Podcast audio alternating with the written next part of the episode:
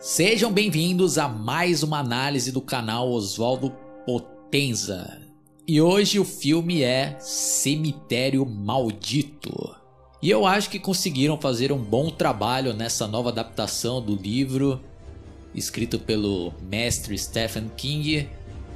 A história é sobre uma família que se muda para uma nova casa que fica perto de um antigo cemitério usado para enterrar animais de estimação e que esconde um grande mistério. Para quem não sabe, esse livro já teve uma adaptação para os cinemas em 1989 e uma sequência em 92.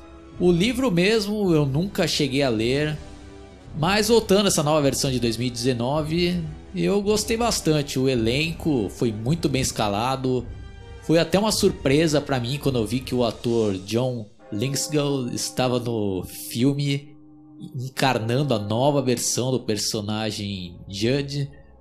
Fazendo um parênteses, eu vou citar dois trabalhos dele que eu acho excelente, que foi o filme Hóspede do Barulho, clássico da sessão da tarde dos anos 90, e o vilão da segunda temporada do Dexter.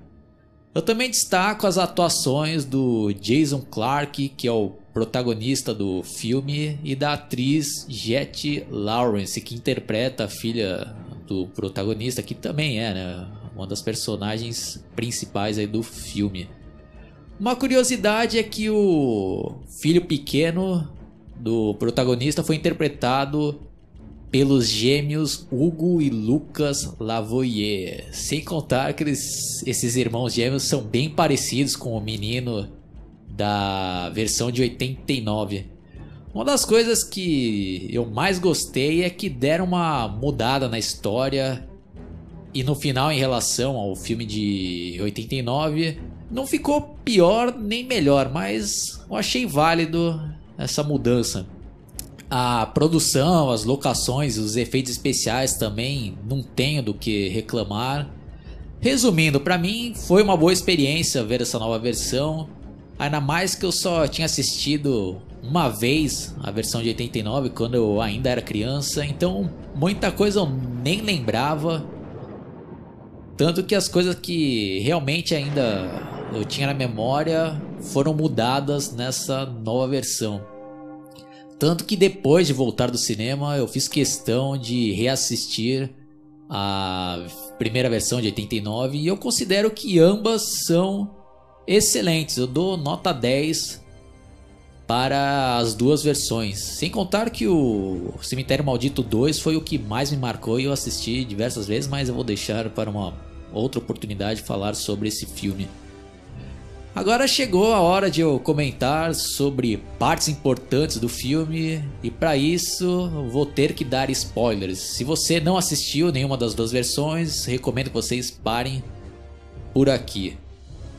Bom, a nova versão do gato de estimação ficou bem amedrontadora quando ele volta do mundo dos, mortos, os pelos tudo seco, bagunçado. Acho que ficou bem caracterizado. Eu destaco também a cena que o gato lá ataca a menina e a menina acaba ficando apavorada e pede pro pai, né, tirar o gato lá e fica com medo, né, do gato. E o que eu realmente gostei aí é que eles foram ousados e mudaram, que ao invés de do garotinho que morreu na versão de 89, provavelmente no livro também, Nessa nova versão, quem acaba morrendo foi a menina, né? Tem momentos tensos ali, né? Aquelas cenas que o pai reencontra ela e a menina faz aquela pergunta: Ah, onde eu estou? Né? Puta, aí realmente é uma situação ali complicada, né? Porque ao mesmo tempo que o pai lá fica contente por tê-la de volta, mas ela não volta exatamente do jeito que ele imaginava, né? Tanto que depois tem aquela outra cena também muito boa, no qual ele está dando banho na menina e penteando o cabelo dela e o cabelo começa a cair e aparece ali, né? Que atrás da cabeça tem uns pontos ali, né? Negócio ali macabro, né? E outra coisa que eu curti nessa nova versão foi o enfoque maior que deram na relação da esposa do protagonista com a irmã, que tinha aquela doença gravíssima, explora esse drama, né, que ela viveu e tem que viver pro resto da sua vida ali, né, com aquela culpa de ter, né, sido a culpada pela morte da irmã. O final também é um dos pontos fortes, eu gosto desse tipo de final no qual nós acabamos imaginando o que aconteceu. Aí fica, né, aquela dúvida, né? será que a família acabou matando o filho, enterrando também? Ou alguém apareceu para salvá-lo? Né? Fica na imaginação de cada um. Eu tenho que ler esse livro para conhecer a obra original. O Stephen King realmente é especialista em escrever histórias de terror. Né? E a grande moral dessa história é que às vezes é melhor estar morto. Então é isso daí, pessoal. Espero que vocês tenham gostado dessa minha análise. Se vocês concordam discordam, deixe aí nos comentários seu ponto de vista. Quem conheceu o meu canal por esse vídeo, fica meu convite para vocês darem uma fuçada nele. Tem várias análises de filmes de terror e outros gêneros. Se inscreva no meu canal, dê um like e cliquem no sininho para receber todas as minhas atualizações. Falou e até a próxima. Fui!